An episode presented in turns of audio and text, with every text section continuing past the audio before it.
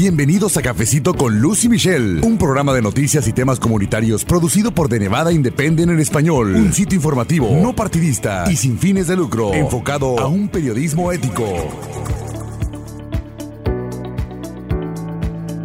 Y estamos un poquito más relajados, solo un poquito en cuestión de cobertura política, porque bueno, pues usted sabe, le hemos estado informando acerca del proceso del caucus en Nevada y esta es la tercera y última parte de esta serie especial que le presentamos con respecto a este proceso político tan importante aquí en el estado de Plata. ¿Cómo está? Le saluda Luz Gray, soy editora con The Nevada Independent en español. En este episodio conversé también con mi colega Michelle Rindels acerca del día del caucus el 22 de febrero, que fue un sábado muy intenso. Y bueno, pues todo el equipo de, de Nevada Independent, tanto en inglés como en español, en el norte y el sur de Nevada estuvimos cubriendo los pormenores de la jornada y de eso vamos a platicar en este episodio en particular. Pero también le comento que bueno, pues anduve por allí visitando las calles de Las Vegas con este micrófono viajero, como yo le llamo, y acudí a una ceremonia mucho significado, sobre todo para la comunidad mexicana, ya que estuvo de visita aquí en la ciudad el empresario mexicano Enrique Michel Velasco, conocido como el rey del mazapán. Y bueno, pues vino a donar a la ciudad de North Las Vegas una réplica de la campana de la libertad. Ya le explicaremos en este episodio todo este significado, pero básicamente un gesto de amistad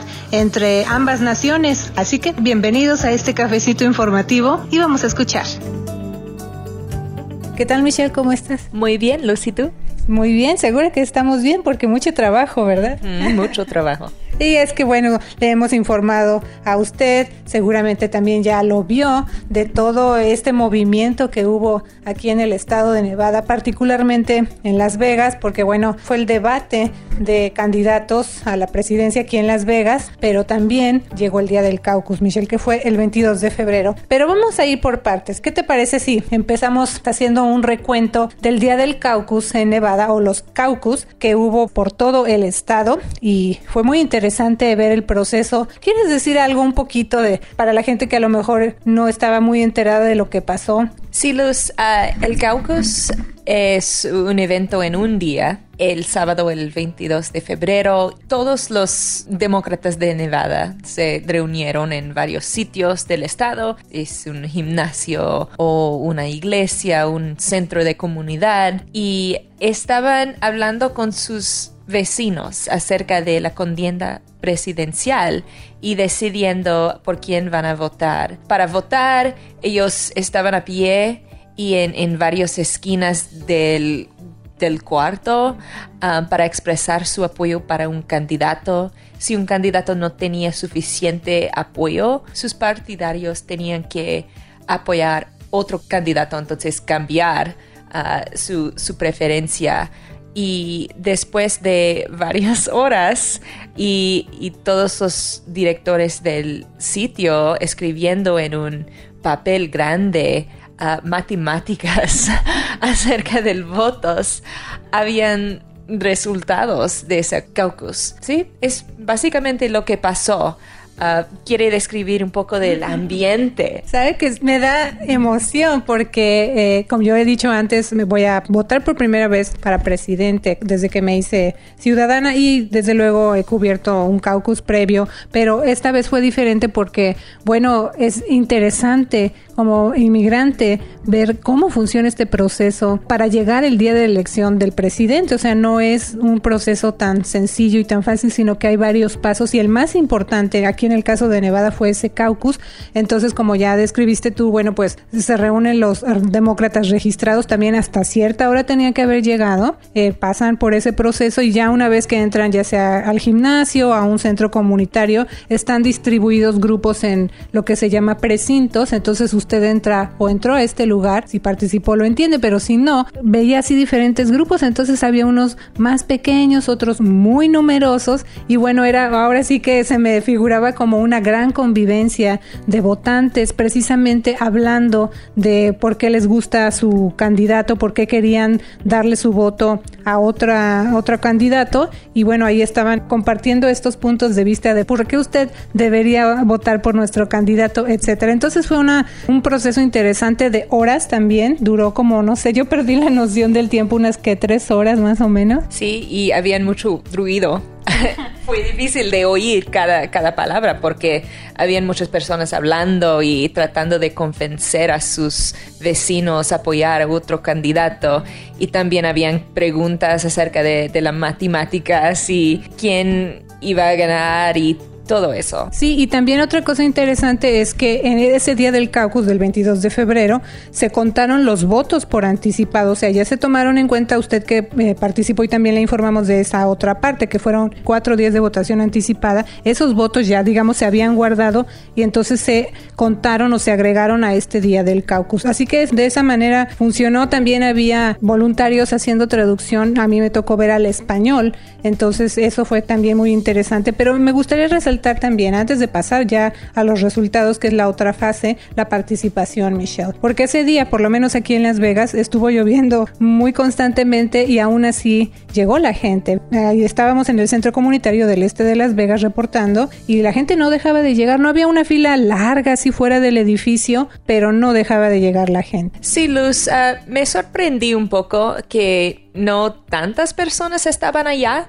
Yo conté quizás 150 personas en, el centro de comunidad de este de Las Vegas. Habían muchos reporteros también, muchos voluntarios, ah, no votando, pero observando todo. Quizás es por la lluvia o el tiempo que dura el, caucus ah, no es muy conveniente a todo el mundo.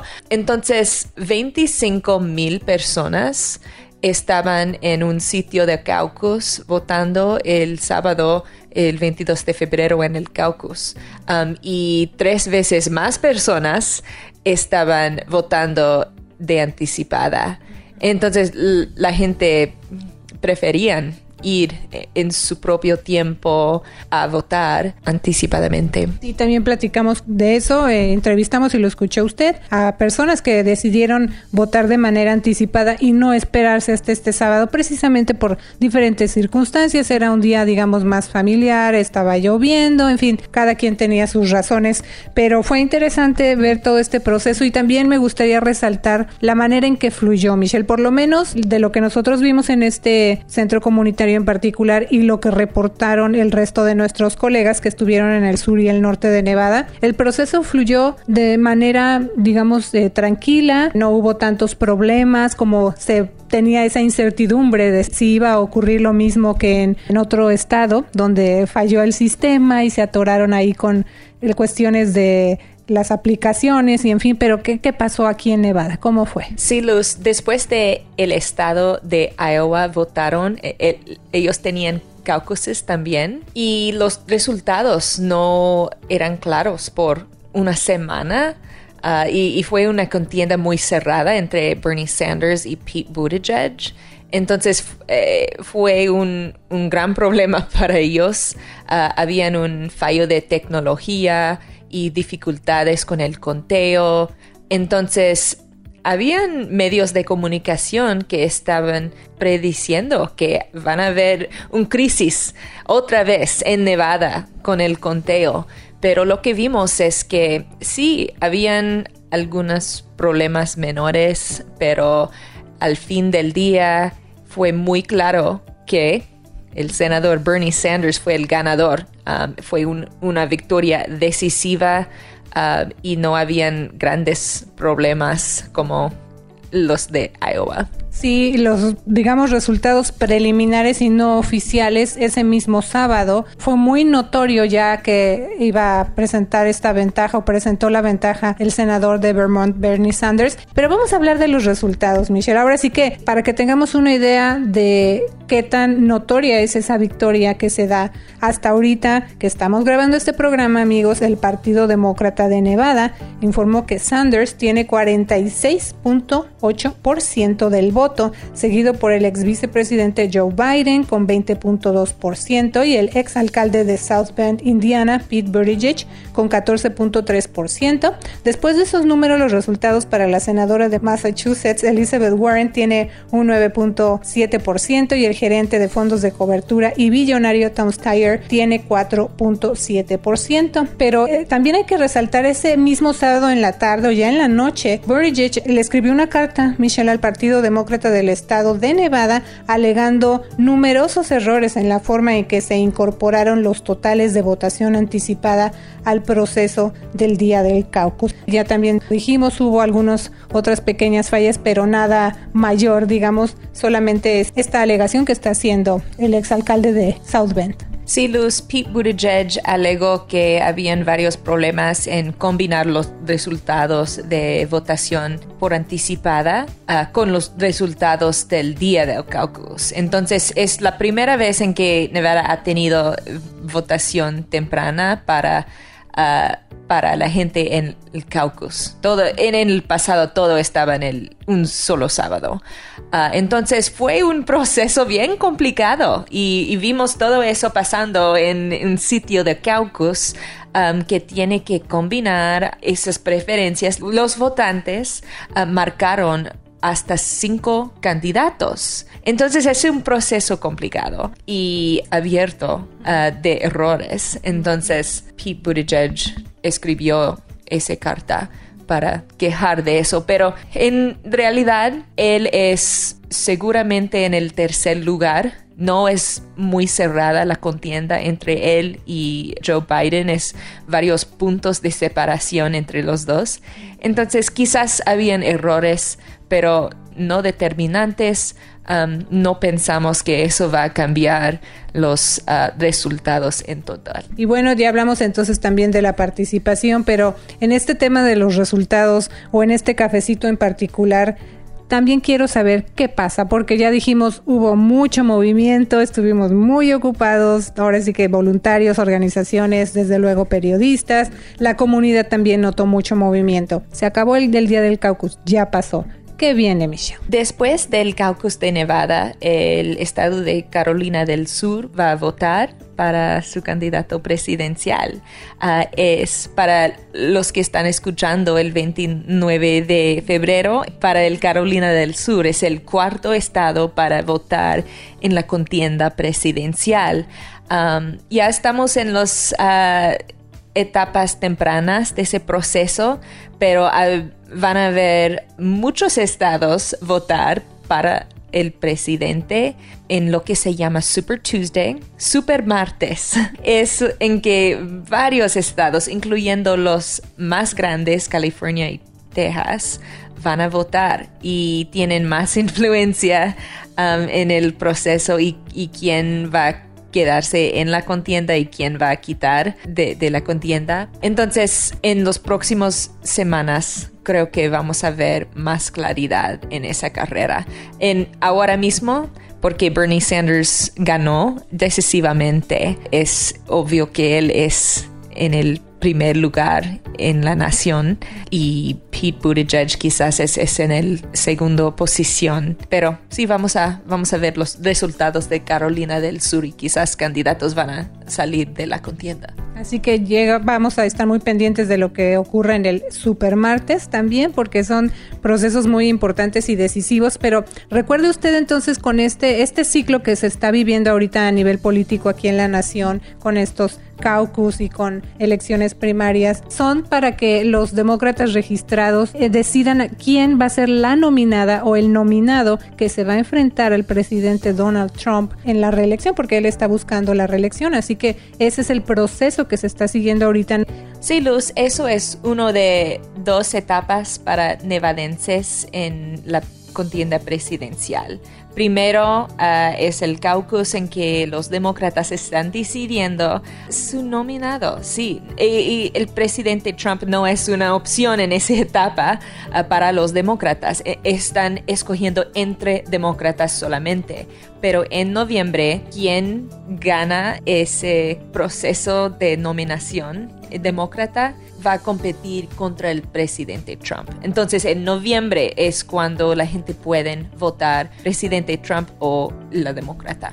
Así que recuerde usted, si participó en el caucus de Nevada, claro que tiene que participar también en, la votación del 3 de noviembre. ¿Quiere hablar un poco de la culinaria y cómo eso afectó la contienda? Sí, también eh, escuchamos o platicamos con algunos votantes y bueno, en este caso del senador Bernie Sanders, el tema en común que tenían es el acceso al cuidado médico, a su seguro de salud, decían miembros de este sindicato tan poderoso también políticamente, que bueno, ellos quieren conservar su plan de seguro tal y como está y que decían no les gustaba que ningún candidato o candidata quisiera llegar a cambiar ese sistema que ellos ya tienen, ese plan de seguros, porque una persona con la que platiqué me decía es que nos, yo fui parte de esa negociación en mi sindicato para tener este plan de seguro y nos llevó mucho tiempo, mucho esfuerzo, mucha pelea y cuando finalmente ya lo tenemos no queremos que llegue ningún político a cambiarnos ese sistema, ¿no? Y se referían claro aquí a nivel local, pero estamos hablando a nivel nacional en caso de que este candidato o candidata llegue a la presidencia. Sí, Bernie Sanders apoya lo que se llama Medicare for All y eso es un propósito dar eh, seguro, se llama Medicare, que los ancianos reciben y dar esa cobertura a todo el mundo. Entonces no habían seguro privado y uh, sus planes quizás iban a cambiar porque todo el mundo tiene cobertura pagado por el gobierno y la culinaria no le gusta esa idea porque tienen su propio seguro, la culinaria, y quieren conservar todos los uh, doctores y oficinas que tienen. Pero al fin de cuentas, muchos de los miembros de la culinaria tenían otra idea que los líderes de su sindicato y votaron por Bernie Sanders a pesar de que su sindicato decía que iba a quitar la culinaria y reemplazarlo con Medicare for All. Sí, algunas personas también con las que con las que conversé, miembros de este sindicato, decían sí, estamos recibiendo información o estoy viendo los anuncios o las propuestas de los candidatos o como diciendo lo que a mí me digan, pero yo tengo mi propia voz, yo tengo mi propia decisión. Entonces eso fue también muy significativo, Michelle. Sí, Luz, el sindicato no apoyó oficialmente a ningún candidato y vemos ahora que habían varias opiniones entre los miembros del sindicato. Habían los que apoyaron a Joe Biden y habían muchos, muchos que apoyaron a Senator Bernie Sanders y quieren su propósito de Medicare for All, quieren colegio gratis para todo y, todas sus ideas grandes para el gobierno tiene, eh, teniendo control de varios elementos de la sociedad. Ah, muchos están a favor de eso. Nevada tenía muchas visitas de candidatos. Estaban haciendo campaña muy duramente y con eventos cada día, cada fin de semana. Pero después de eso, los candidatos van a enfocarse en otros estados que ya tienen que votar. Entonces la acción va a lentar mucho después del caucus. Pero cuando estamos en la elección general, antes de noviembre, espero que vemos a los candidatos republicano y también demócrata porque necesitan ah, ganar en un estado como Nevada que se llama un swing state en que habían casi misma tasa de demócratas y republicanos. Entonces no es decidido como California, en que las demócratas tienen una ventaja tan grande que no es competitivo. También mencionar, estuvo aquí el presidente Donald Trump en estos días, eso también lo tenemos que resaltar y fue muy significativo que él anduviera por aquí también, ¿no? Sí, Luz, por unas semanas eh, los ojos del mundo estaban en Nevada y, en nuestra elección, nuestro caucus, y también presidente Trump aprovechó de esa oportunidad de tener tanta atención. Y él vino el día antes del caucus para hacer un gran evento de campaña, habló por dos horas uh, atrayó a, a 15 mil personas. Entonces, hay mucha energía en el lado republicano, hay muchos que apoyan al presidente Donald Trump y vamos a ver una elección muy competitiva. Mi predicción es que va a ser um, una batalla muy intenso. Vamos a mantenerle muy informado de todo lo que suceda. Y bueno, pues ahora me gustaría, ahora sí que darle este espacio a algunas de estas voces con las que conversamos y vamos a escuchar algunas partes de lo que nos dijeron. Nombre, por favor? Oh, mi nombre es Juana Mesa. ¿Cuánto tiempo lleva viviendo aquí en Las Vegas? Oh, tengo como 22 años. ¿Y es la primera vez que viene a participar en un no, ya tengo tiempo votando. Desde el 2011. Y ahora no me detuvo el agua y no tengo carro, no manejo y pedí raite para venir. Y para mí pues es muy importante votar. No importa que llueva, truena, pero aquí estamos. Tenemos que darnos a conocer y, y tener voto nombre, por favor? Margarita Lemus. Oiga, señor, y bueno, a pesar de la lluvia, usted está aquí. ¿Por qué? Como se dice en inglés, hay más tú, porque la situación ha estado pesada, ha estado muy dura para nosotros los latinos y tenemos que pues unirnos. ¿Puede decir su nombre completo, por favor? Maura Martínez. Veo que acaba de llegar. Sí, acaba de llegar porque solo decía que iba a abrir a las 10 de la mañana. Yo estuve eh, un poco malita todos estos días y no pude votar este early, ¿verdad? ¿Por qué no hicieron el campo un día viernes para votar todo el día? Que Bernie es el favorito. Este señor lo conocemos desde hace muchísimos años. Sabemos cuál es su política. Para mi manera de, de pensar y de ver aquí las cosas, cómo está el país, yo creo que él sería. No desde ahorita, este señor lo hubieran dejado gobernar desde hace, muchísimos años no estuviéramos ahorita en la crisis en que estamos. Y es duro también. Y lo bueno y lo que me encanta es que no se ha dejado que los millonarios le manejen su campaña electoral. Pues ahí lo tiene usted. Ahora sí que de la propia voz de la comunidad, qué pensaron, cómo les fue acerca de su participación en el día del caucus. Y bueno, usted sabe que aquí en Cafecito con Lucy Michelle, además de noticias, le presentamos temas comunitarios. Así que vamos a escuchar información en esta nota comunitaria. Miércoles 26 de febrero, el alcalde de la ciudad de North Las Vegas, John Lee, recibió de manera simbólica la donación de la campana de la libertad por parte del empresario mexicano Enrique Michel Velasco, conocido como el rey del mazapán. Durante su discurso, Michel Velasco, presidente de la empresa Dulces de la Rosa, comentó que continuará donando campanas a otras ciudades de la Unión Americana. La ciudad de North Las Vegas es la primera en los Estados Unidos en recibir este simbólico regalo. Al evento acudieron funcionarios locales, además de invitados quienes viajaron directamente desde México para esta ceremonia especial. La entrega de la campana es un obsequio simbólico de amistad entre los habitantes de ambas naciones.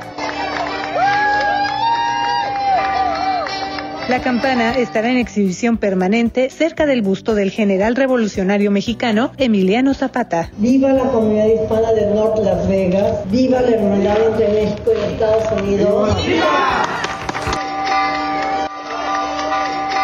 Siga pendiente con Cafecito con Luz y Michelle porque claro, ya terminó el caucus, pero hay otras noticias que le vamos a informar, así que no se pierda este Cafecito con Luz y Michelle. Mi nombre es Luz Gray, editora con The Nevada Independiente en español. Y yo soy Michelle Rendells, reportera. Nos escuchamos la próxima semana con The Nevada Independiente en español, nuestro estado, nuestras noticias, nuestra voz. Gracias por habernos acompañado a una emisión más de Cafecito con Luz y Michelle. Un programa de noticias y temas comunitarios producido por The Nevada Independiente en español. Un sitio informativo, no partidista y sin fines de lucro, enfocado a un periodismo ético. De Nevada Independent en español, nuestro estado, nuestras noticias, nuestra, voz.